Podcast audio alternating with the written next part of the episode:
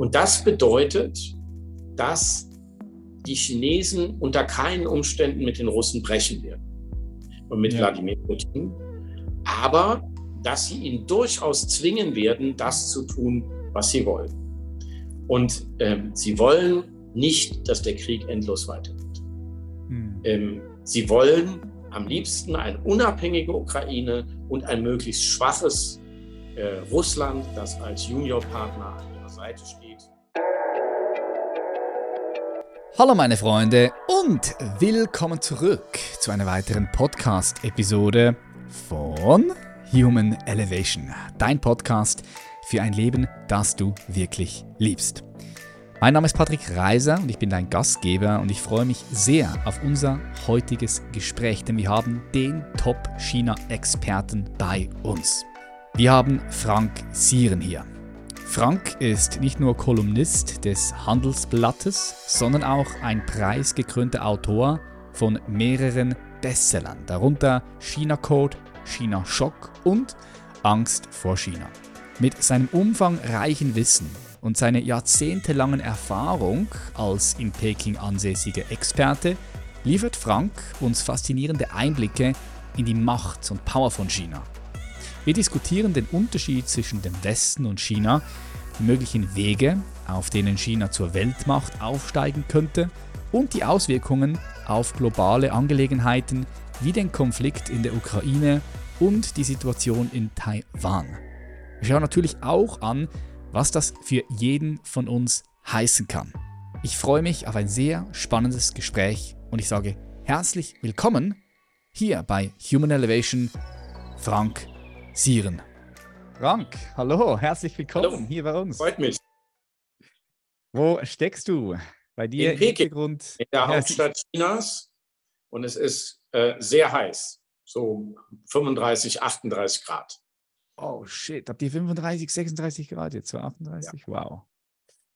Ja, ja, bei dir sieht es im Hintergrund chinesisch aus. Ich sehe, da hast du chinesische genau. Lampen, Teppich. Genau. Was hast du noch? So eine Statue?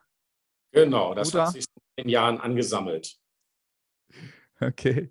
Ja, nice. Wie ist es aktuell mit der, mit der Luft? Weil ich weiß noch, als ich in China war, ich war auch mal in Peking, war sehr fasziniert und begeistert von diesem Land. Also, mhm. wow, war jetzt nicht äh, so lange da. Ich war insgesamt zehn Tage da, aber wir haben viel, viel gesehen. Wir haben eine Rundreise gemacht.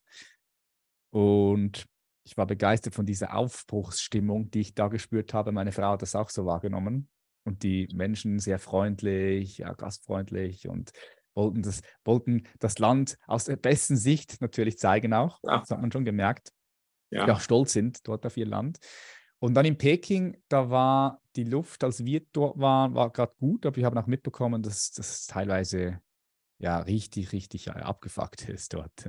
Wie, wie, ist es jetzt so bei euch? Na, das hat sich stark verbessert in den letzten Jahren. Also ähm, so vor zehn Jahren hatten wir noch eine ähm, praktisch eine Luftreinigungsanlage. Da war ähm, uns, unsere Wohnung komplett abgeschlossen von der Außenluft und da wurde alles gefiltert und das ist inzwischen nicht mehr nötig. Ähm, die Luftqualität hat sich dramatisch verbessert und hm. man sieht jetzt auch wieder blauen Himmel. Ähm, das ist aber Peking, das ist nicht ganz China. Äh, da gibt es noch sehr viele Regionen, wo das noch anders ist und wo man noch daran arbeitet, die Luftsituation zu verbessern. Interessant. Wie haben Sie das gemacht in so kurzer Zeit? Naja, sie haben halt alles, was ähm, die Umwelt verpestet, also Verbrennerautos aus der Stadt, äh, ähm, dann äh, äh, Kohleöfen aus der Stadt verbannt, dann diese kleinen Produktionen um Peking herum, die Stahlwerke um Peking herum. Das haben sie alles geschlossen und verlegt. Und dann äh, haben sie sehr viel Gasleitungen verlegt. Und äh, ähm, das hat dann dazu geführt, dass die Luftqualität doch relativ schnell gestiegen ist. Ja, China ist da radikal. Ne? Wenn die was ändern wollen, back, dann, dann geht es in eine Geschwindigkeit. Das ist unglaublich. Und äh, genau darüber möchte ich unter anderem halt auch heute mit dir sprechen, weil du bist ja China-Experte. Du bist jetzt seit wie vielen Jahren in China? Fast, Vielleicht kannst du uns da mal mitnehmen. Wie lange? Fast 30 Jahre. Also im August sind es genau gesagt 29 Jahre. Wow. Und ähm, ich finde es aber immer noch spannend. Ich lerne unglaublich viel hier und deswegen bleibe ich noch ein bisschen. Ja, nice. Vielleicht kannst du uns mal mitnehmen, wie das so zustande gekommen ist. Also, wie ist das, wie ist das passiert? Wann hast du Na, das war kein, entschieden, kein großer Plan, Plan.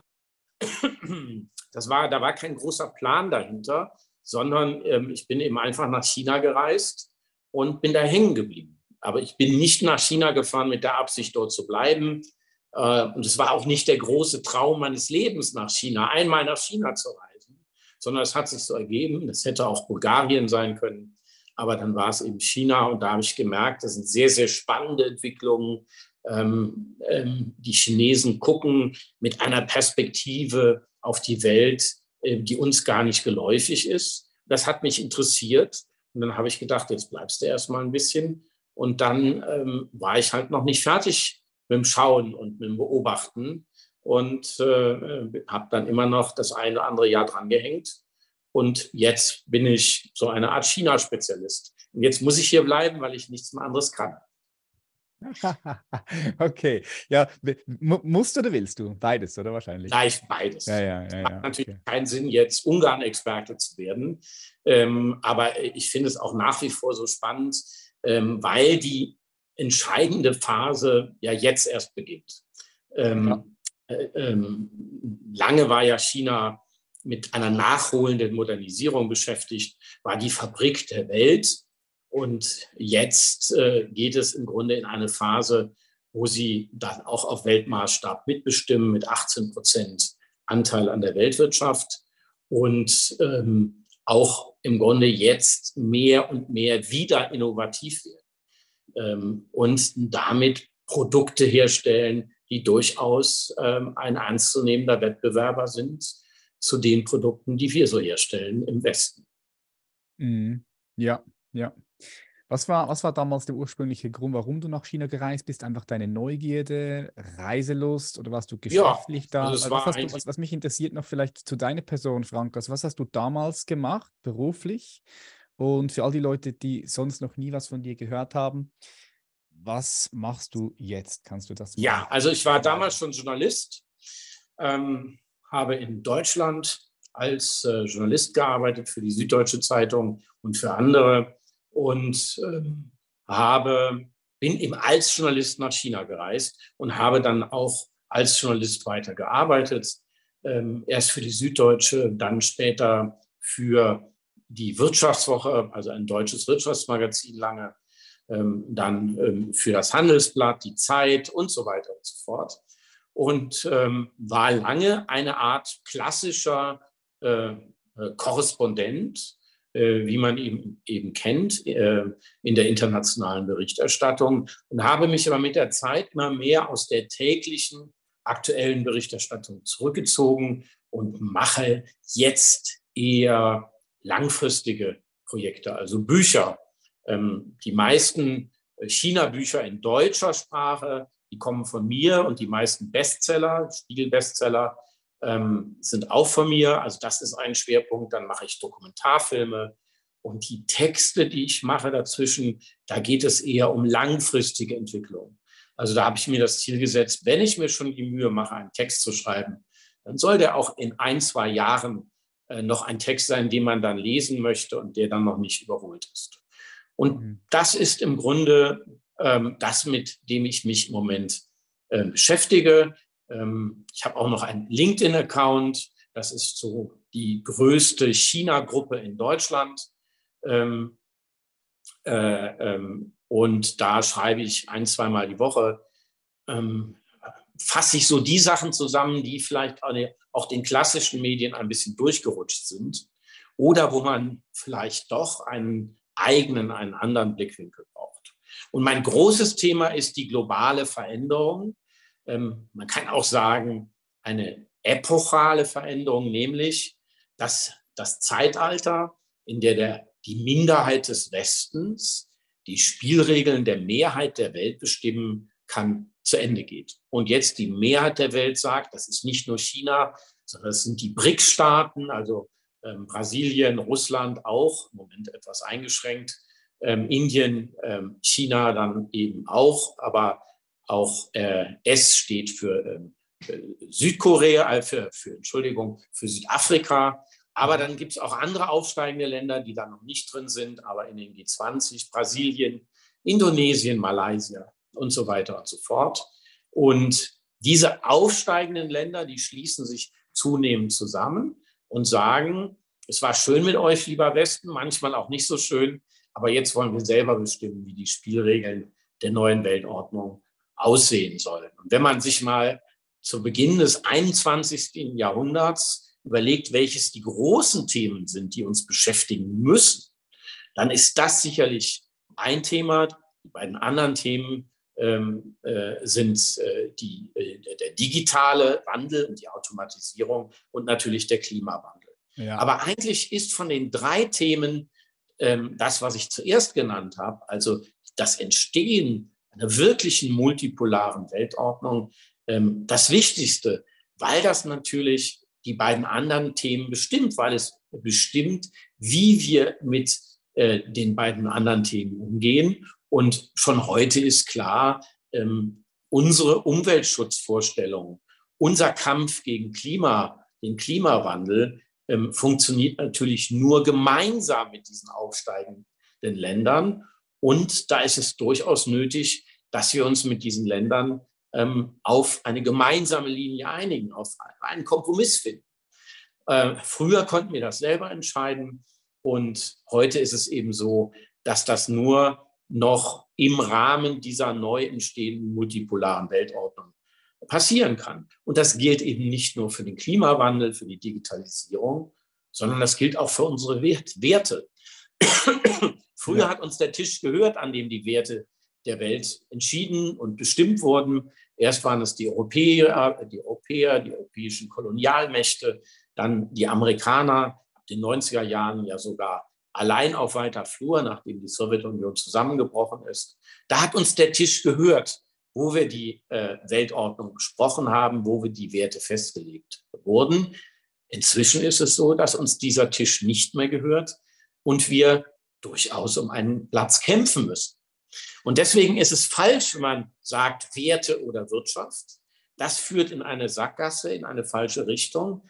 Denn tatsächlich in der Realität ist es so, dass wir nur an diesem Tisch, Tisch sitzen, wo die Weltordnung ausgehandelt werden, wie Europäer, aber auch wir Deutsche, wenn wir wirtschaftlich stark sind. Das gilt im Übrigen auch für die Schweiz. Mhm. Äh, äh, wenn wir wirtschaftlich nicht stark sind, wenn wir keine Rolle spielen, ähm, und wenn wir auch keine Weltwährung haben, wie die Amerikaner und keine ähm, ähm, Weltarmee, dann sind wir für die anderen nicht wichtig.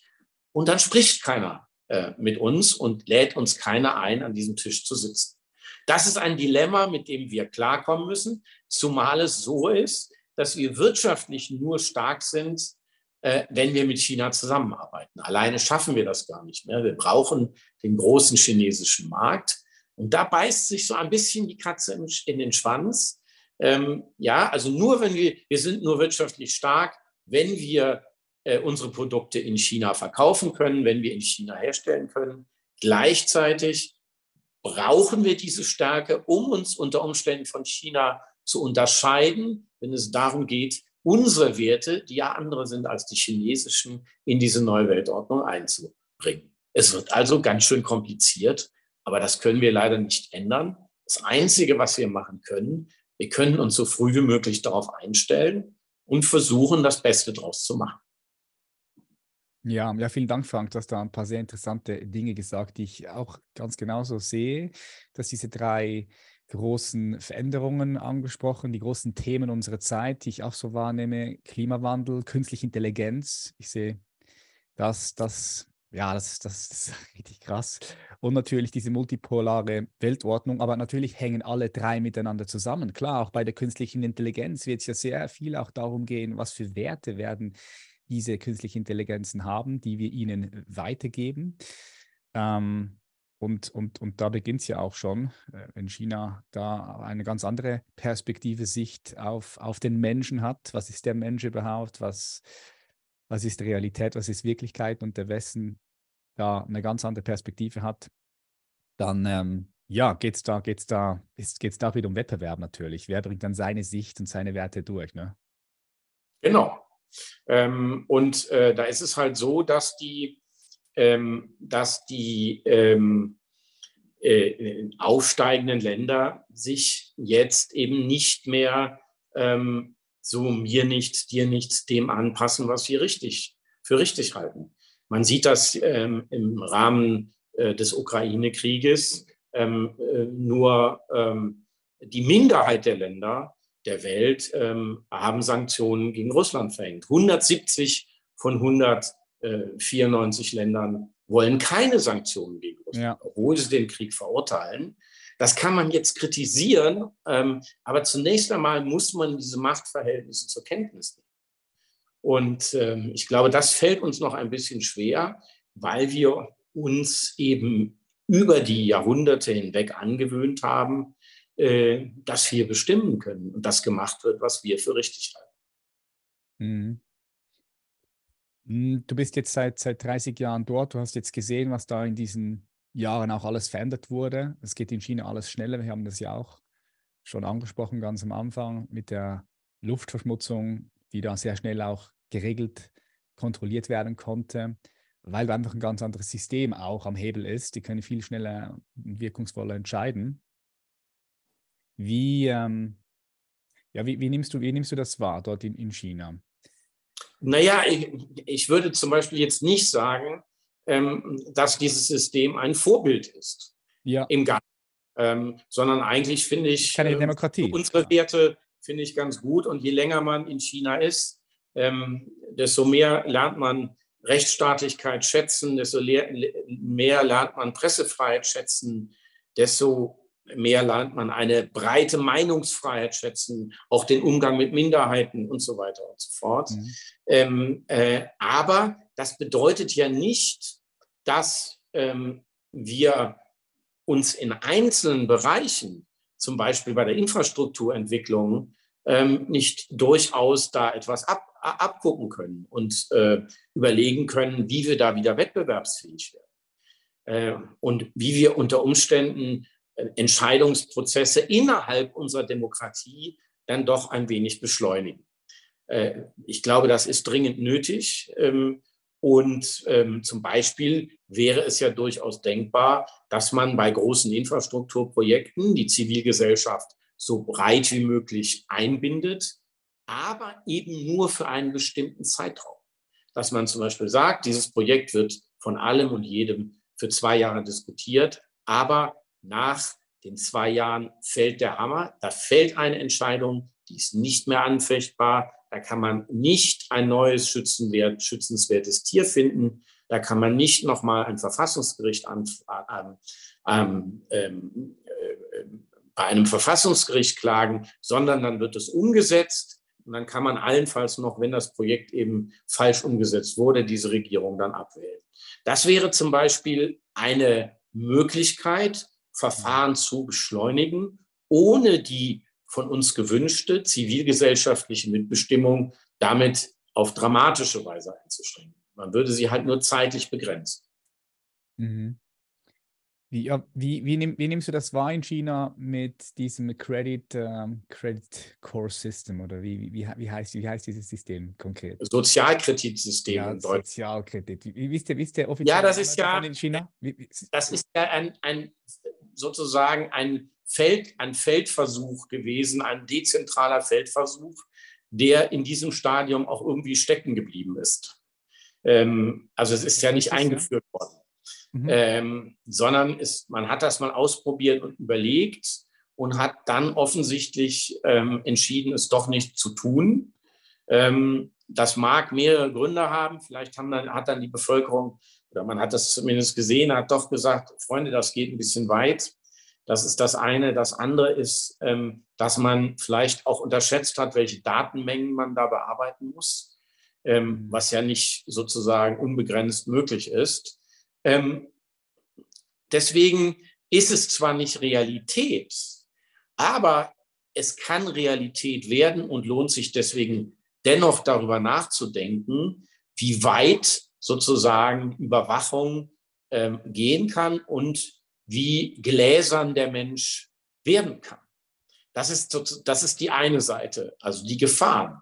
Auf der anderen Seite gibt es ähm, auch große Chancen, in der Analyse von Daten, die Menschen hinterlassen, weil man nämlich Stimmung, Sorgen und Probleme sehr, sehr viel früher unter Umständen ähm, erfassen kann, ähm, als das ähm auf dem klassischen äh, Weg der Fall ist. Das heißt, schon heute muss man davon ausgehen, dass eine chinesische Regierung sehr viel genauer über die Stimmung im Land informiert ist als eine, ich sage mal, deutsche oder Schweizer Regierung.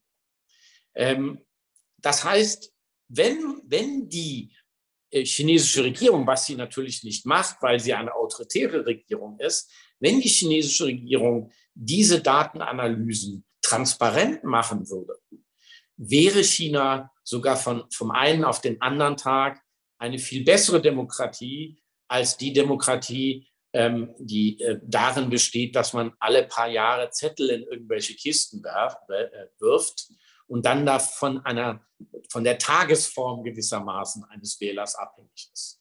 Also man muss das immer, und das ist der entscheidende Punkt bei allen Themen in China, man muss das immer in, in dieser Ambivalenz betrachten.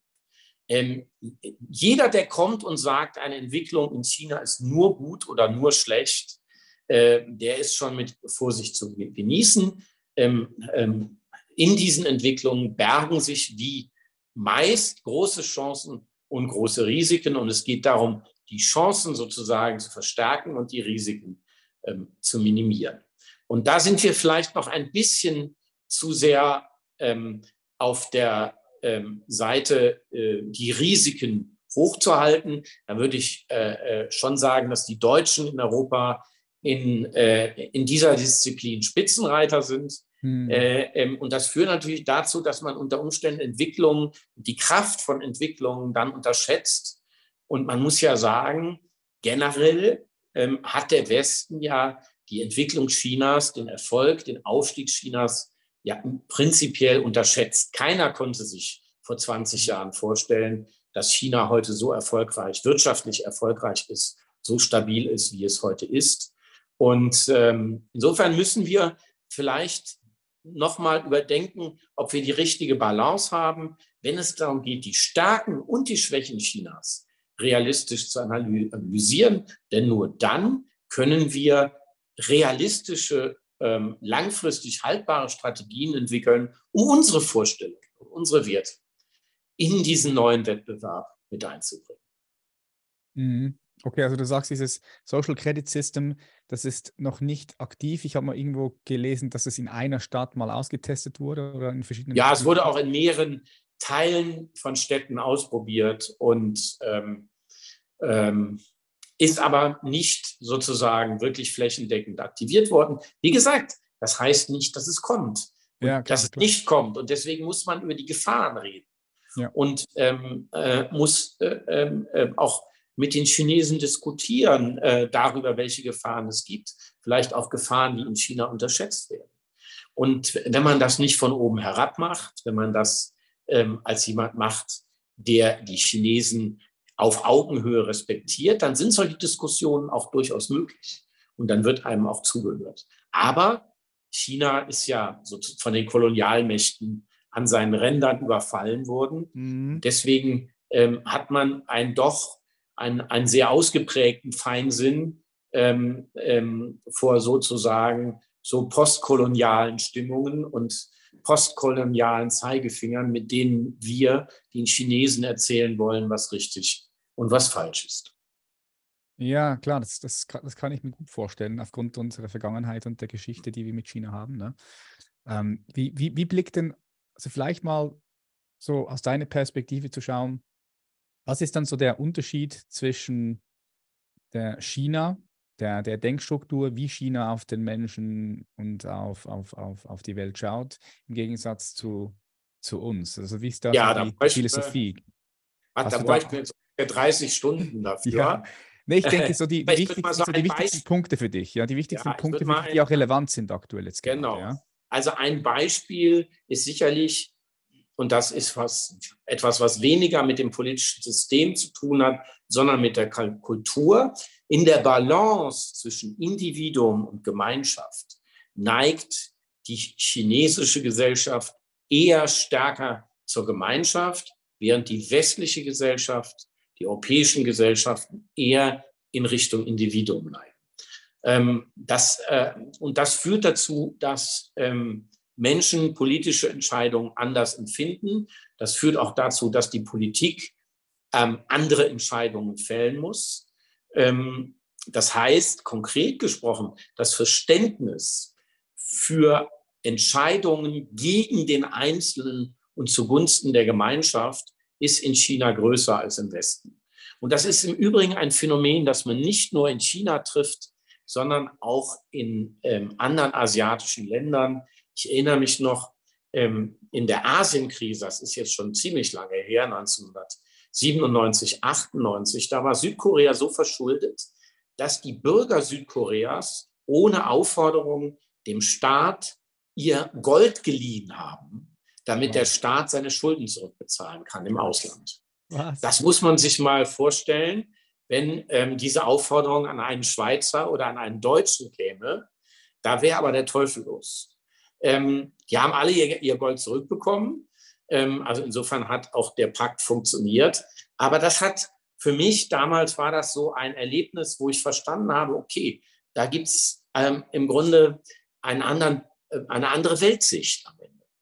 Und ähm, was äh, ein, ein, zweiter Punkt, der betrifft dann eher China, ist, dass man ähm, das eigene Land und die eigene Entwicklung über einen viel längeren Zeitraum im Blick hat, als ja. ähm, die Europäer das haben. Das gilt sicherlich etwas weniger als äh, ähm, für die Schweiz, äh, die ja auch eine alte Nation ist, als für Deutschland, ähm, die ja eine im europäischen Kanon eine sehr junge Nation ist. Aber dennoch findet man hier im Alltag eher die, ähm, äh, ähm, den Blickwinkel ähm, auf größere Zeiträume zu schauen. Und bei diesem Blickwinkel ist dann, wird dann auch sehr schnell klar, wo China hin möchte. Mhm. Ähm, die Chinesen waren einmal eine äh, der innovativsten Weltmächte, wahrscheinlich sogar die innovativste, größte Weltmacht bis ins 19. Jahrhundert hinein mit 30 Prozent Anteil an der Weltwirtschaft. Und dann haben sie aus einer Mischung aus Überheblichkeit und Bräsigkeit ähm, mal eben die industrielle Revolution übersehen weil sie sich schlicht mhm. nicht vorstellen konnten, dass am anderen Ende der Welt irgendetwas Sinnvolles für den äh, Gang der äh, Weltentwicklung ähm, äh, hätte erfunden werden können. Das haben sie total unterschätzt und plötzlich waren sie in, die Situation, in der Situation, dass die Europäer wettbewerbsfähiger waren, modernere Technologie hatten und ähm, darüber ist China am Ende zusammengebrochen ähm, und auseinandergefallen in einen bürgerkriegsähnlichen Zustand. Ähm, ja, das war vom, vom Zeitraum her vielleicht, dass du uns da kurz mitnimmst. Das ist das? im Grunde hat das der, ging das los in der zweiten Hälfte des 19. Jahrhunderts, mündete dann in einen der blutigsten, größten Bürgerkriege der Weltgeschichte. Manche sagen sogar der größte Taiping-Aufstand mit 20 bis 30 äh, Millionen ähm, Toten. Das hatte damit zu tun, dass der Staat nicht mehr genug Geld hatte, ähm, den Sozialstaat aufrechtzuerhalten, die großen Umweltkatastrophen, die es damals schon gab, in den Griff zu kriegen. Das war immer eine Stärke des Staates. Und dann entstand eben, äh, die Inflation ging nach oben und dann entstand eine äh, soziale Unruhe. Und aus dieser sozialen Unruhe und Unzufriedenheit hat es dann große, ja, religiös, sektenartig geprägte Bewegungen gegeben, die dann im Grunde das Land auseinandergehebelt, äh, aus den Angeln gehebelt haben. Gleichzeitig kamen die Kolonialmächte und dann Anfang des 20. Jahrhunderts ist dann das Kaiserreich zusammengebrochen und China ähm, ist in einen ähm, erbitterten Kampf von einzelnen Warlords gegeneinander verfallen. Der Mao hat es dann geschafft, das Land wieder zusammenzuhalten, aber er hat es nicht geschafft, China wieder auf die Beine zu kriegen. Für Chinesen war von Anfang an klar, was sie wollen. Sie wollen einen Wiederaufstieg. Sie wollen wieder so stark werden, und so wichtig, wie sie einmal waren. Das hat der äh, Mao nicht hingekriegt, obwohl er eine Kampagne nach der anderen durchs Land getrieben hat, ähm, weil er immer noch geglaubt hat, China schafft das aus eigener Kraft. Aber China war schon viel zu geschwächt und sein Nachfolger, der Reformer Deng Xiaoping, der hat das dann korrigiert, indem er zunächst einmal eine ganz bittere Nachricht hatte für die Chinesen, nämlich er hat den Chinesen gesagt, ja, wir sind eine der erfolgreichsten Nationen der Welt, aber wir sind so stark, äh, schwach, wir schaffen das nicht alleine. Wir müssen uns von den Kapitalisten, von den Imperialisten, also von den Klassenfeinden helfen lassen. Da haben die, die, die Kader haben gedacht, der hat sie nicht alle. Nachdem sozusagen Mao jahrzehntelang das Gegenteil propagiert hat und sehr viel Unruhe und ähm, Tote und äh, Leid über das Land gebracht hat. Mhm. Aber es zeigte sich dann relativ schnell, dass das genau der richtige Weg ist. Und ähm, damals hat man mit einer Sonderwirtschaftszone angefangen im Süden Chinas. Ähm, und die, das waren damals äh, ein paar Dörfer mit 30.000 Einwohnern.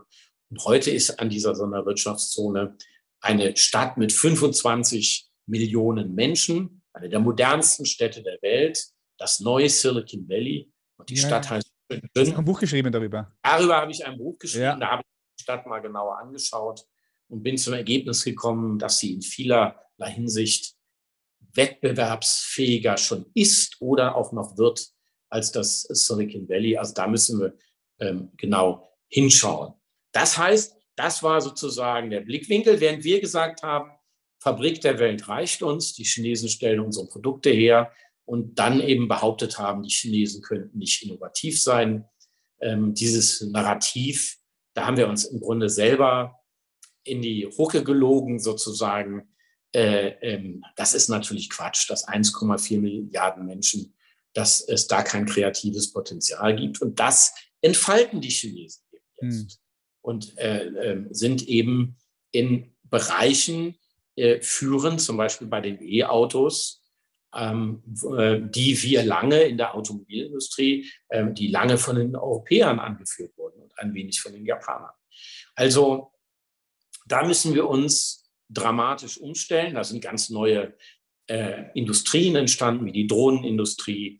5G äh, von Huawei ist heute viel wettbewerbsfähiger als das 5G von Nokia und von Ericsson. Und beide Firmen müssen inzwischen ihre Forschung und Entwicklung auch in Shenzhen machen, weil sie in Europa gar nicht die richtigen Spezialisten bekommen. Und diese neue Wirtschaftskraft, 18 Prozent Anteil an der Weltwirtschaft, immer innovativer, ähm, nach Kaufkraftparität gerechnet, also nach dem, was man sich im Land kaufen kann, ist China schon die größte Weltmacht, nach absolut, äh, größte Wirtschaftsmacht der Welt. Nach absoluten Zahlen dauert es noch ein paar Jahre, aber auf, diesen, auf dieses Plateau, auf dieses Niveau ist äh, China eben in sehr kurzer Zeit gekommen. Und da ist Spiel, noch sehr viel Spiel nach oben bei einem Pro-Kopf-Einkommen, äh, durchschnittlichen Pro-Kopf-Einkommen von Rumänien, das in China ähm, mhm. äh, derzeit herrscht. Also da kann sich wow. noch sehr, sehr viel entwickeln, vor allem im Verbund auch mit den asiatischen Nachbarn. Und das ist eben der andere Blickwinkel der Chinesen. Äh, das ist kein Aufstieg, sondern ein Wiederaufstieg. Und ich glaube, sie werden erst sich zurücklehnen, wenn sie wieder da angekommen sind, ähm, wo sie schon mal waren. Hm, ja, ja, und sie sind ja auf dem besten Weg dahin. Ja. Der Präsident, der Xi Jinping, das ist ja auch so, also ich finde das, wenn ich mir den so anschaue, ja, und wenn er so die politischen Reden hält auf den internationalen Parketten und ich den so in mir wirken lasse, das ist für mich so, das ist ein Phänomen. Also es ist für mich so, der strahlt schon wirklich richtig viel Power und Kraft aus, macht. Und er ist so irgendwie undurchsichtig für mich so. Aber gut, wie viele andere Politiker auch, ja. Ähm, ja, aber das hat natürlich in China. Unglaubliche. Ja. In, in, in China ist auch das ein Teil der Kultur. Die chinesische Sprache ist viel uneindeutiger, mhm. ähm, lässt viel mehr Interpretationsspielraum offen, was auch damit zu tun hat, dass ja diese vielen Menschen irgendwie auf einen Nenner kommen müssen. Und das ist natürlich einfacher mit uneindeutigen Formulierungen als mit ganz eindeutigen Formulierungen. Ja, man weiß nie genau so, wo, wo ist man jetzt bei denen? Wo steht man da so? Ja, und das ist natürlich, das ist natürlich ähm, äh, ähm, für uns beunruhigend, aber sozusagen für die Chinesen dann doch weniger beunruhigend als für uns. Mhm, ja, klar, ja, gut, klar, klar, ja. Ähm, Jetzt, ich weiß nicht, ob du, kennst du Ray Dalio? Wahrscheinlich, wahrscheinlich schon. Der hat ja auch ein Buch geschrieben über die neue Weltordnung. Kann ich empfehlen, dieses Buch, wo er ja diese verschiedenen Zyklen auch beschreibt, durch die Weltmächte oder durch die Welt, durch, durch die die Welt gehen, vor allem auch Weltmächte, wie dann Weltmächte eben abgelöst werden und, und neue Mächte dann ans Spiel kommen. Und da zeichnet sich ja wirklich alles jetzt so ein bisschen ähm, das dahin, dass eben China diese neue Weltmacht sein wird, sehr wahrscheinlich. Ja, können wir mal so in den Raum stellen. Würde ich auch so sehen, ja. Ähm, was, ich, was ich auch krass finde, ist, wie, wie China einfach in Afrika da ihr, ihr, ihr, ihr, ihr, Ding, ihr Ding machen und ohne, also es ist einfach so rackzack passiert, ohne dass Europa das so mitbekommen hat. Ich war vor, nein, letztes Jahr oder vor zwei Jahren in Tansania wieder und ich war mhm. schon vor drei Jahren mal dort und da siehst du einfach überall chinesische Unternehmen, die dort bauen, ja, die machen den Strom, die bauen die Straßen, die, die, die investieren dort natürlich. Ähm, ist auch krass, was dort passiert. Ich weiß, du hast auch ein Buch darüber geschrieben. Mhm. Afrika ist ja auch ein Kontinent, der dich fasziniert. Genau. Also zumindest ja, würde ich das jetzt so deuten. Ich finde es auch. Afrika finde ich ultra spannend. Auch dort nämlich so eine Aufbruchsstimmung war. Und ich bin sehr gespannt, wie sich das entwickelt, auch in diesem Zusammenhang mit den ähm, Chinesen, die dort natürlich mhm. auch ähm, ja, wirklich gut mitspielen, muss man sozusagen. Mhm. Ich, ich vergleiche das ein bisschen gerne so wie, man kann es nicht genau so vergleichen, aber ich sehe so ähnliche Tendenzen wie der Kolonialismus, dass es China einfach ein bisschen auf, die, auf einen anderen Weg macht, ja. Mhm. Also Kolonialismus ist ja klar. Will, will, ich nicht, will ich nicht genau vergleichen, ja, aber. Ja. ja. Kolonialismus bedeutet ja, dass der, das kolonialisierte Land keine Wahl hat. Ja. Das ist schon mal bei den afrikanischen Ländern anders. Klar. Äh, die können sich entscheiden, ob sie mit Indien, mit, mit China, ähm, mit äh, ähm, äh, Japan ist sehr, sehr stark in, in, in Afrika zusammenarbeiten wollen, aber auch mit Europa und den USA. Und deswegen ist es ja so wichtig, dass wir nicht von der Außenlinie ähm, äh, an der Außenlinie stehen und Buh rufen, weil das hilft den afrikanischen Ländern überhaupt nicht, sondern dass wir dann eben alternative Angebote machen. Ja ähm, die eben mehr unseren Vorstellungen entsprechen und die Afrikaner davon zu überzeugen, mit uns ihre Infrastruktur aufzubauen. Ähm, und äh, das machen wir noch viel zu wenig. Da arbeiten auch der Staat und die Unternehmen ähm, noch zu wenig Hand in Hand. In China ist es dann oft so, dass der Staat dann einfach das Risiko des Unternehmens trägt, zumindest in den ersten Schritten, und äh, damit die, die Unternehmen überhaupt erst den Schritt wagen, in diese äh, Region ähm, zu gehen und ähm, dort sich eben dann darum zu kümmern, die Infrastruktur aufzubauen oder ähm, äh, sich darum zu kümmern, Bodenschätze abzubauen, ja. die für das moderne China unabdingbar sind. Und da waren die Chinesen, da äh, waren die Chinesen viel weitsichtiger als die Europäer. Ähm, jetzt kann man ähm, das eine oder andere ähm, Verhalten dort kritisieren. Das äh, muss man auch. Aber es sieht doch ähm, jetzt in den letzten Jahren so aus, als ob die, aus, äh, äh, die Ausfälle beziehungsweise die Unverschämtheiten eher weniger werden und ähm, sich auch die Chinesen ein bisschen stärker einpendeln. Ein Großteil der Projekte in Afrika wird sowieso in Zusammenarbeit mit der Weltbank ähm, aufgebaut. Da sind dann die Chinesen ein Teil eines Konsortiums, und müssen sich dann auch an die Spielregeln der Weltbank halten. Hallo, bevor es gleich mit dieser spannenden Episode weitergeht, hier kurz Werbung in eigener Sache. Wenn du aus deinem Alltagstrott ausbrechen und zu einer selbstbewussten, erfüllten Person werden willst, ja, wenn du dich von Unzufriedenheit im Job, Stress im Alltag befreien möchtest, dann lade ich dich dazu ein, an unseren kostenlosen Online-Workshop zu kommen. Du findest den Link unten in den Show Notes oder kannst einfach auf www.patrickreiser.com gehen. Dort erfährst du, wie du mehr Klarheit in deinem Leben findest und fokussiert an deinen Träumen arbeitest. Du lernst deine inneren Blockaden zu lösen und deine Ideen endlich umzusetzen. Und du lernst die fünf Phasen zu einem sinnerfüllten Leben kennen und erfährst, wie du eine noch nie dagewesene Lebensfreude erreichst. Den Link dazu unten in den Show Notes oder geh einfach auf www.patrickreiser.com und melde dich für den kostenlosen Online-Workshop an. Und jetzt lass uns die Episode weiter genießen. Viel Freude. Okay. Wenn wir jetzt mal davon ausgehen, diese multipolare Welt, die wird immer mehr Realität, ist schon, ist schon jetzt Realität. Und wenn wir davon ausgehen, dass China seinen Einfluss weiter aufbaut, ich kann mir gut vorstellen, dass der Petrodollar irgendwann abgelöst wird, ja, und, und die, die, die, die Währung von China, der Yen, gestärkt wird, mhm. dann eben diese Länder, diese da gab es vor, vor ein paar Wochen eine schon historische Wende. Da wurde zum ersten Mal mehr Handel in Yuan gemacht als in US-Dollar. Das ja, heißt, dass ja. man, wie es sich dreht und immer mehr Länder sagen, ähm, Länder wie Brasilien, warum soll ich, wenn ich mit China handle, das in US-Dollar tun? Das macht überhaupt keinen Sinn, sondern das machen wir dann gleich in Yuan. Klar, und ich, ich weiß noch, als der Krieg begonnen hat in, äh, in der Ukraine, da hatte ich auch mal noch ein Gespräch mit einem Experten und dann haben wir genau auch über das gesprochen, weil dort haben wir schon gesehen oder, oder konnten wir so ein bisschen das vorauszeichnen, dass durch diesen Krieg natürlich China auch gestärkt wird, respektive der Petrodollar wahrscheinlich dann abgelöst werden wird. Und das zeichnet sich ja jetzt auch so, so ab. Dann äh, lass uns sagen, äh, Iran, Pakistan, Indien, Brasilien, China, hm, Saudi-Arabien. Ja, das sind Saudi-Arabien Saudi-Arabien genau. auch. Ja. ja. Also man muss natürlich die Kirche im Dorf lassen. Etwa 80 Prozent der Geldtransaktionen in, äh, auf der Welt werden immer noch mit US-Dollar mhm. ähm, ähm, getätigt. Aber das kann sich schneller ändern, als man glaubt.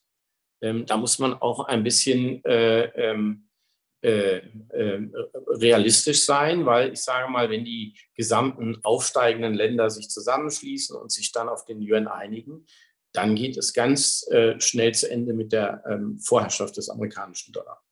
Mhm. Und ja. dann ist die Frage, wie die USA ihre Schulden finanzieren, wenn ja. äh, die Welt keinen US, keine US-Dollar mehr kauft. Mhm, das ist ein guter Punkt. Und das, die USA ist ja eines, äh, ein, einer der größten, einer der beiden größten Gläubiger neben Japan der USA sind die Chinesen. Die haben am meisten US-Dollar-Anleihen gekauft, während sie selber im Ausland kaum verschuldet sind. Ein ganz entscheidender Machtfaktor, den wir eigentlich in der normalen Diskussion völlig äh, unterschätzen.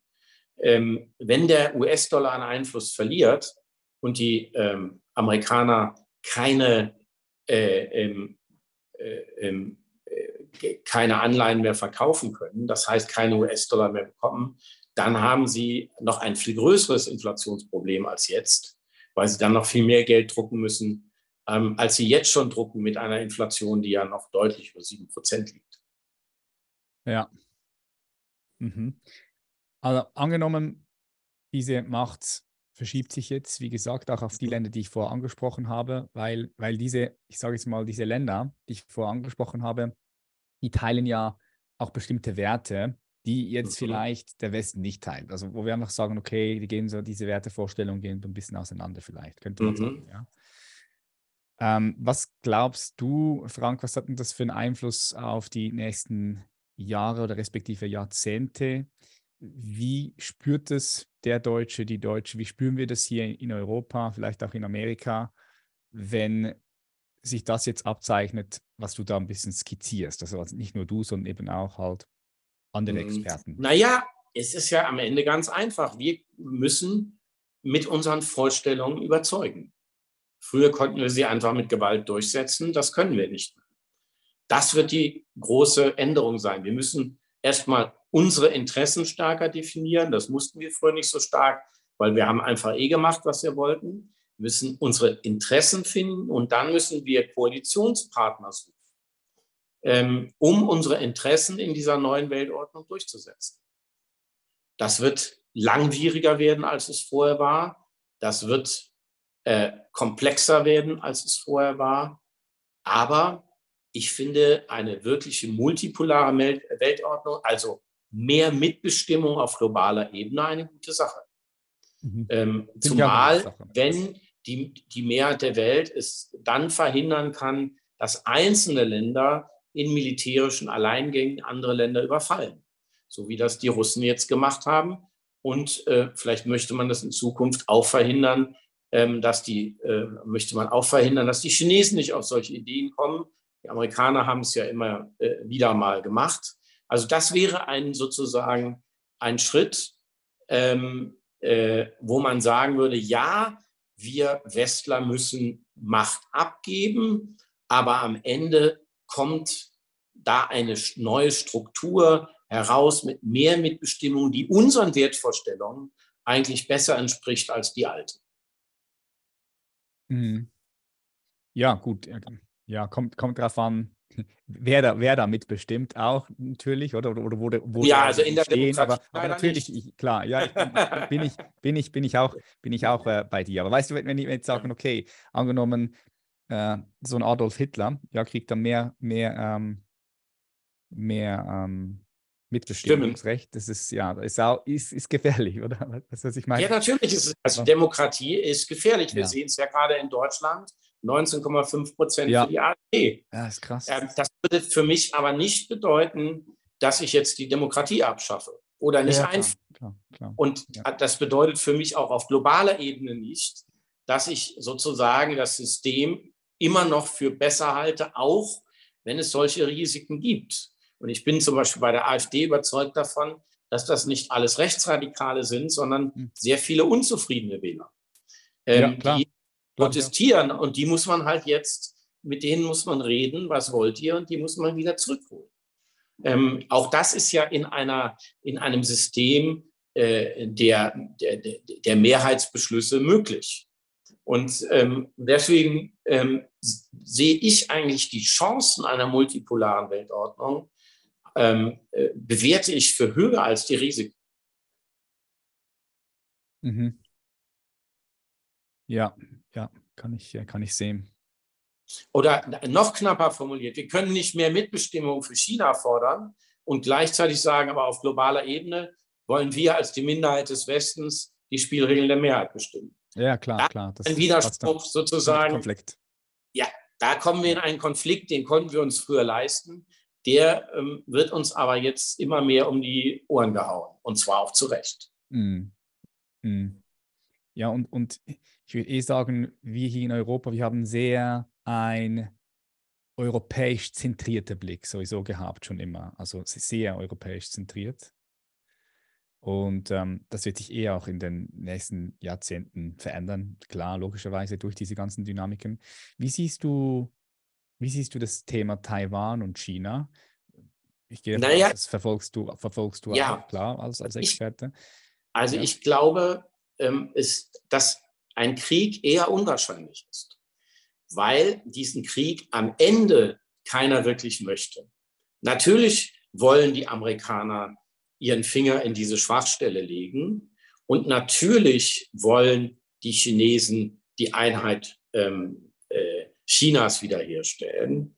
Aber ich glaube, sie sind beide nicht bereit, äh, den Preis eines äh, Dritten Weltkriegs wirklich zu bezahlen. Und vielleicht hat der Ukraine-Krieg eine, eine positive Nebenfolge, nämlich, dass Peking jetzt gesehen hat, was es politisch und wirtschaftlich kostet, wenn man ähm, einen solchen Angriffskrieg startet, wie es Wladimir Putin gemacht hat. Mhm. Ähm, und die Kosten wären für China ja natürlich noch viel höher, weil ähm, anders als Russland, die etwa einen Anteil von so 2,8 Prozent an der Weltwirtschaft haben, haben die Chinesen 18 Prozent. Das heißt, bei denen steht viel mehr auf dem Spiel. Und deswegen glaube ich, ist die Hemmschwelle, einen Krieg zu beginnen, ähm, ähm, um Taiwan zurückzuholen, doch äh, sowohl bei Chinesen sehr hoch, aber auch bei den Amerikanern.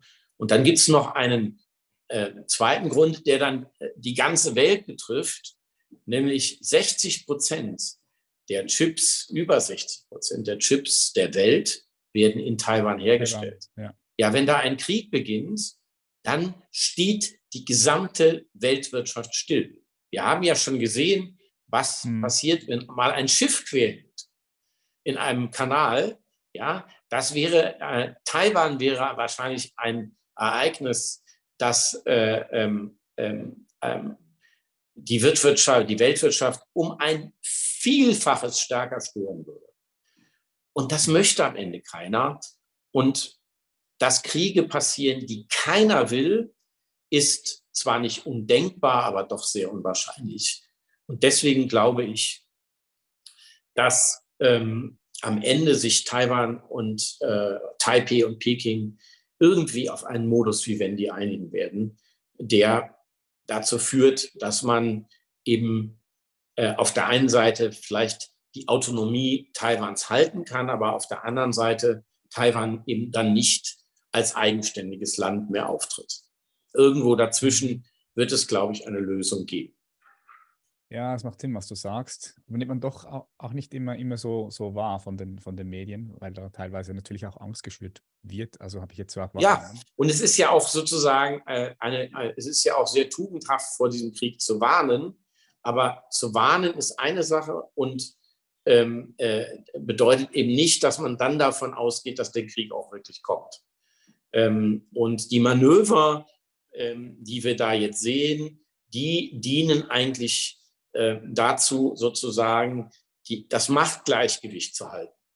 Und es ist eigentlich ganz wichtig, dass es ein Machtgleichgewicht gibt, weil dann die Wahrscheinlichkeit auch nochmal sinkt, dass eine der beiden Seiten auf dumme Gedanken kommt. Das haben wir ja in den 80er Jahren ähm, im Grunde vorgemacht mit dem NATO-Doppelbeschluss, der ja sehr kritisiert wurde. Am Ende war es dann doch richtig. Da hat man nachgerüstet einerseits, um die Machtbalance zu halten und andererseits aber miteinander verhandelt. Und ich vermute, dass ähm, auch, äh, das auch in Taiwan in diese Richtung gehen wird. Mhm. Wie, wie, wie, wie schaut China auf den Ukraine-Russland-Konflikt, respektive auf den Westen, Amerika? Wir sind ja alle so ein bisschen naja. drin, weil, weil, weil, weil China liefert ja auch, auch ähm, Waffen an Russland, so viel ich Nein. weiß, oder noch nicht, aber war mal in Nein. Diskussion. Aber ich habe ich mal gehört, also es war irgendwie mal in Diskussion. Selbst der amerikanische Präsident sagt, er hat keine Kenntnis davon, dass ähm, China Waffen an Russland liefert. Sie liefern gepanzerte Fahrzeuge. Jetzt kann man sozusagen aber keine Panzer. Okay. Jetzt kann man sagen, sind gepanzerte Fahrzeuge Waffen? Ich finde nicht. Hm. Ähm, äh, äh, man kann aber gepanzerte Fahrzeuge mit Waffen aus, ausstatten. Ähm, also da gibt es natürlich einen fließenden Übergang. Mhm. Aber es ist viel spannender, als darüber zu diskutieren, ist es eigentlich, sich anzuschauen, welche Interessen hat China. Ähm, weil China handelt seinen Interessen entsprechend. Wir denken ja manchmal, China sollte unseren Interessen entsprechend handeln, aber das tun die natürlich nicht mehr. Und wenn man schaut, was China für Interessen hat, dann sind die eigentlich ganz übersichtlich. Sie wollen ähm, erstmal Frieden, mhm. weil ähm, das in der Region sehr viel, für sehr viel Unruhe gesorgt hat. Die mögen sie nicht. Sie wollen zweitens, dass die Ukraine weder ein Teil der NATO wird, noch ein Teil Russlands, weil sie selbst sehr enge eigene Beziehungen mit der NATO haben. Durchaus auch im Militärbereich. Der erste Flugzeugträger ähm, der Chinesen kam aus der Ukraine, andere Rüstungsgüter auch, aber eben nicht im, im nicht geringeren Bereich auch bei der Nahrungsmittellieferung. Ja. Ähm, Ukraine ist einer der beiden größten Getreidelieferanten der Chinesen, die anderen sind die Amerikaner. Und da haben die Chinesen natürlich ein Interesse daran, dass die Ukraine mehr kriegt und man dadurch etwas weniger abhängig wird von äh, den Amerikanern. Das heißt, das ist schon mal ein klares Interesse. Gleichzeitig haben sie ein Interesse, nicht mit Putin zu brechen, sondern also keine Scheidung in der Zweckehe, sondern ähm, äh, Mediation und die Ehe erhalten gewissermaßen, weil die Chinesen eine 4200 Kilometer Grenze, äh, gemeinsame Grenze mit äh, Russland haben und es sehr lange gedauert hat, diese Grenze zu befrieden. Mhm. Ähm, da kann man heute am Fluss Amur entlangfahren, da gibt es kaum Soldaten, kann man hin und her schwimmen. Ähm, da gibt es eine große Stabilität. Die würde man natürlich gefährden in dem Maße, in dem man sozusagen Russland, ähm, indem man sich der westlichen Position anschließen würde. Der zweite Punkt äh, äh, betrifft den Klimawandel. Mhm. Äh, die Chinesen brauchen das russische Gas, um von ihrer Kohleverstromung runterzukommen.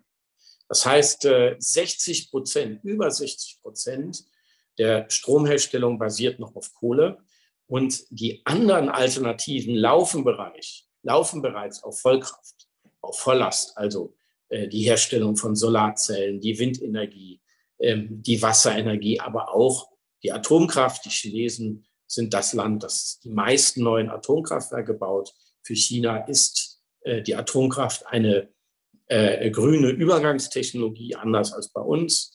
Und äh, da kommt man eben jetzt in die Situation, ähm, dass äh, man diesen Entwicklungsdruck im Grunde nur mit dem russischen Gas noch ein wenig abfedern kann. Und das bedeutet, dass die Chinesen unter keinen Umständen mit den Russen brechen werden und mit ja. Wladimir Putin, aber dass sie ihn durchaus zwingen werden, das zu tun, was sie wollen. Und ähm, sie wollen nicht, dass der Krieg endlos weitergeht.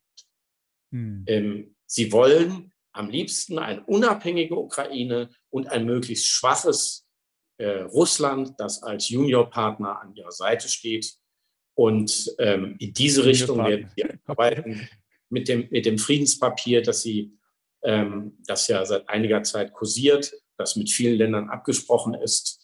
Ähm, viele halten das für nicht äh, weitreichend genug. Auch da haben wir wieder das kulturelle Thema der Uneindeutigkeit und der Eindeutigkeit. Ähm, äh, wir empfinden den Vertrag als zu uneindeutig. Aus der Sicht der Chinesen ist er sehr klar, hat er eine sehr klare Richtung. Und ähm, äh, unsere Diplomatiespezialisten in Deutschland, ähm, wie Wolfgang Ischinger zum Beispiel, der ehemalige äh, Chef der Münchner Sicherheitskonferenz, und äh, Staatssekretär unter Joschka Fischer, dem damaligen grünen Außenminister, der hat, der sieht also ganz klar, äh, dass man mit diesem Papier arbeiten kann ähm, und dass man auf Basis eines solchen Papiers ähm, Frieden schaffen kann. Und er sagt ähm, zudem, dass ein solcher Frieden wahrscheinlich nicht mehr unter dem Westen, also im Westen untereinander hin zu bekommen ist. Dazu darf man nicht vergessen, dass die Mehrheit der Welt natürlich Russland für ein westliches Land äh, ähm, hält und im Übrigen für ein europäisches Land. Ja, dieser mhm. Blickwinkel ist uns äh, derzeit ein bisschen aus guten Gründen verloren gegangen. Ähm, aber äh, ähm, da muss man ähm, ganz klar sehen, dass äh, ähm, äh, die Chinesen in diese Richtung sich entwickeln werden, aber nicht das tun, was wir immer fordern, sich nämlich öffentlich von Russland distanzieren, weil, und ich finde, da sagen Sie zu Recht, damit schwächen Sie Ihre Verhandlungsposition gegenüber Wladimir Putin. Ja, das sehe, das sehe ich auch. Das sehe ich schon auch. Also das heißt, du siehst die Gefahr als sehr gering, dass China jetzt zum Beispiel Waffen an Russland liefern ja. würde und dadurch der Konflikt natürlich noch verstärkt werden würde. Das genau. siehst du jetzt als eher nicht realistisch aus deiner Perspektive. Nein. Hm. Nein. Okay. Ja, ja, dann kommen wir schon zum Ende. Also, was mich jetzt noch interessieren würde, ist, ähm, würde dann nochmal gerne auf, auf die Frage zurückgehen. Also, was verändert sich dann jetzt für die Leute, die hier zuhören? Ja? Was verändert sich für uns? Naja, ganz einfach. In den nächsten, wir müssen in den nächsten Jahren, Jahrzehnten. Ganz, wir, wir müssen uns mehr anstrengen, uns zu überlegen, welche Produkte international wettbewerbsfähig sind und müssen uns zunehmend gegen asiatische und chinesische Wettbewerber behaupten. Das ist der wirtschaftliche Bereich. Und im politischen Bereich können wir nicht mehr bestimmen, wo es langgeht, sondern wir müssen von unseren Wertvorstellungen, von unseren Vorstellungen von globalen Spielregeln ausgehend versuchen, die Mehrheit der Welt davon zu überzeugen.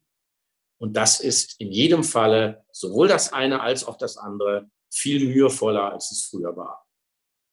Mhm. Das heißt, wir müssen letztendlich unsere Werte, die uns wichtig sind, die, die, die müssen wir leben einfach, ja, und, und auf eine gute Art und Weise leben, sodass, sodass das ist ein ganz wichtiger Punkt. Das, da kommt nämlich diese Doppelmoral dann. Genau. Zur Natürlich, wenn wir die Werte selber nicht leben, können wir sie auch nicht überzeugend verkaufen. Genau, genau. Müssen das sie leben.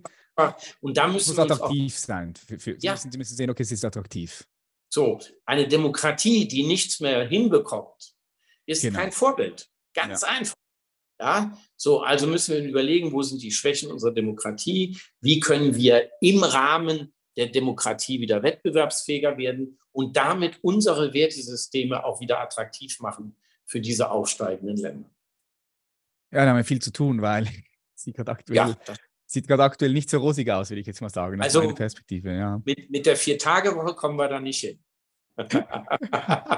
ja, genau. Ja, ja. I don't know. Leider. Ja. ja. Ja, ich bin gespannt. Also, weißt, ich meine, es kann ja letztendlich kann es auch schon auch nochmal in eine ganz andere Richtung gehen. Ich sehe diese Möglichkeit schon auch, dass es, dass es doch nicht so stark kommen wird, wie, wie, wir es sehen. Auf, aufgrund, aufgrund der Technologie auch. Die, oder? Ja was jetzt da passieren kann in den nächsten Jahren, Jahrzehnten mit künstlicher Intelligenz, das kann auch nochmal alles rumreißen, das ganze Ruder und die ganze Dynamik. Ja, ich kann schon viel rumreißen. Ich, ja, also möglich ist vieles. Die Frage ist, was ist wahrscheinlich? Ja. Und da würde ich sagen, ähm, dass die Wahrscheinlichkeit, dass die Mehrheit der Welt in Zukunft die Spielregeln der Welt bestimmt, die halte ich für ziemlich hoch. Mhm, ja, macht doch Sinn. Bei der künstlichen Intelligenz entwickelt, weil es so sein wird, ähm, dass in immer mehr Bereichen die Chinesen oder die Asiaten äh, mindestens genauso gut sind, äh, wenn es um Innovation geht, äh, wie wir. Und damit ähm, durch diese, ähm, durch diese Innovationsschübe nicht in eine Defensive geraten, sondern eher noch bessere Möglichkeiten bekommen, ihre Interessen und Vorstellungen durchzusetzen. Aber natürlich ähm, möglich ist alles. Aber ich glaube, wir sollten auf Nummer sicher gehen und uns mit dem Worst Case beschäftigen. Und der Worst Case ist halt, dass die sau erfolgreich sind. Ähm, ja, ja wenn, wenn sie dann stecken bleiben auf halbem Wege, dann haben wir eben ein bisschen Luft. Ähm, aber sich von vornherein darauf einzustellen, dass sie es nicht schaffen und das als Begründung zu nehmen, dass wir uns nicht anstrengen müssen, das halte ich für einen sehr riskanten Weg. Ja, sehe ich auch so. Sehe ich auch so, Frank. Ja, nice. Äh, ich würde noch gerne eine letzte Frage stellen, die ich äh, fast allen meinen Gästen stelle. Und zwar ähm, stelle ich vor, du fliegst auf den Mond und guckst runter auf die kleine Welt äh, mit all den schönen verschiedenen Farben, blauen Meeren, den gelben, orangen Wüsten, den grünen Regenwäldern. Und du siehst so die, die Menschheit als eine Spezies was glaubst du, was würde dann der Mensch jetzt gerade am meisten brauchen aus deiner Perspektive, wenn man das so verallgemeinern könnte? Also gibt es etwas, wo du sagst, schau, das ist jetzt gerade wirklich wichtig für, für uns als, ja. als, eine, als eine Spezies, als die Menschheit? Die Weisheit, so zu leben, dass die Erde, auf denen die Menschen leben, das auch aushält. Hm. Okay, super. Ja, Frank, vielen herzlichen Dank. Dann lassen wir das gerne so stehen. Ich bin gespannt auf äh, alles, was kommen wird. Vielen herzlichen Dank auch für, für deine Arbeit. Ich werde auch deine Bücher äh, unten in die Show Notes packen. Das sind, das sind gute, gute Bücher mit dabei, gute, gute Infos für die Leute, die da noch tiefer eintauchen möchten. Und wo kann man dich noch sonst noch finden? Wo bist du aktiv? Am besten auf LinkedIn. LinkedIn da bin ich äh, am aktivsten, da kann man mich gut finden. Und äh, da äh, wird man dann auch über aktuelle Entwicklungen ähm, informiert ähm, und äh, bleibt so ein bisschen am Laufenden. Ja, cool. Äh, Hast du noch Projekte man geplant? natürlich noch viel mehr damit beschäftigen, aber das ist sozusagen so das Minimum, das man braucht, um überhaupt mitzukommen. Ja, ja, cool. Hast du noch Projekte jetzt gerade ge geplant für dich, die, die, die Naja, ich habe immer neue Filme, immer neue Bücher. Im Herbst kommt jetzt das nächste Buch raus. Da bin ich gerade im Endstadium. Da geht es um die 100 wichtigsten Dinge, die man über China wissen muss, über Chinas mhm. Entwicklung. Ganz kurze Texte, auch ein bisschen an eine Generation gerichtet, ähm, die dann immer gestöhnt hat, wenn ich ihnen ein 400-Seiten-Buch in die Hand gedrückt habe mhm. und gesagt hat, puh, also ob ich das überhaupt noch schaffe in äh, Zeiten von TikTok. Also die haben jetzt die Chance, ähm, äh, ähm, da sich ein bisschen reinziehen zu lassen mit Texten, die dann schon mal unter 4.000, 5.000 äh, Zeichen liegen. Und äh, ähm, das sind dann so kleine Episoden. Also ähm, das ist so ein Einsteigerbuch oder ein Buch für diejenigen, die schon geglaubt haben, dass sie keine Bücher lesen werden. Ähm, da ist dieses Buch äh, ein Versuch, sie dann vielleicht doch noch umzustemmen bei einem Thema, das für unser aller Leben immer wichtiger werden wird. Ja, auf jeden Fall ist relevant. Cool. Frank Sieren, herzlichen, herzlichen Dank. Weiterhin viel Erfolg und viel Freude. Grüße gehen raus nach China. Grüße und äh, bis demnächst. Bis demnächst. Mach's gut. Bye, bye. Ciao. Tschüss. Das war's an dieser Stelle auch schon wieder. Ich bedanke mich, dass du bis zum Schluss dran geblieben bist. Wenn dir diese Episode gefallen hat, dann schau, dass du unseren Podcast hier abonnierst. Und wenn du uns unterstützen möchtest, dann kannst du das ganz einfach tun, indem du diesem Podcast eine positive Bewertung hinterlässt. Und wenn du jemanden kennst, für den oder die diese Episode spannend und interessant sein könnte, dann erzähl ihm oder ihr doch einfach davon. Das kannst du ganz einfach tun, indem du auf den Teilen-Button klickst, den Link dann kopierst und ihn diesen Personen zusendest. Ich bedanke mich ganz herzlich für deine Unterstützung und ich freue mich auf unsere nächste Episode. Mach's gut, bis dann, dein Patrick. Bye bye.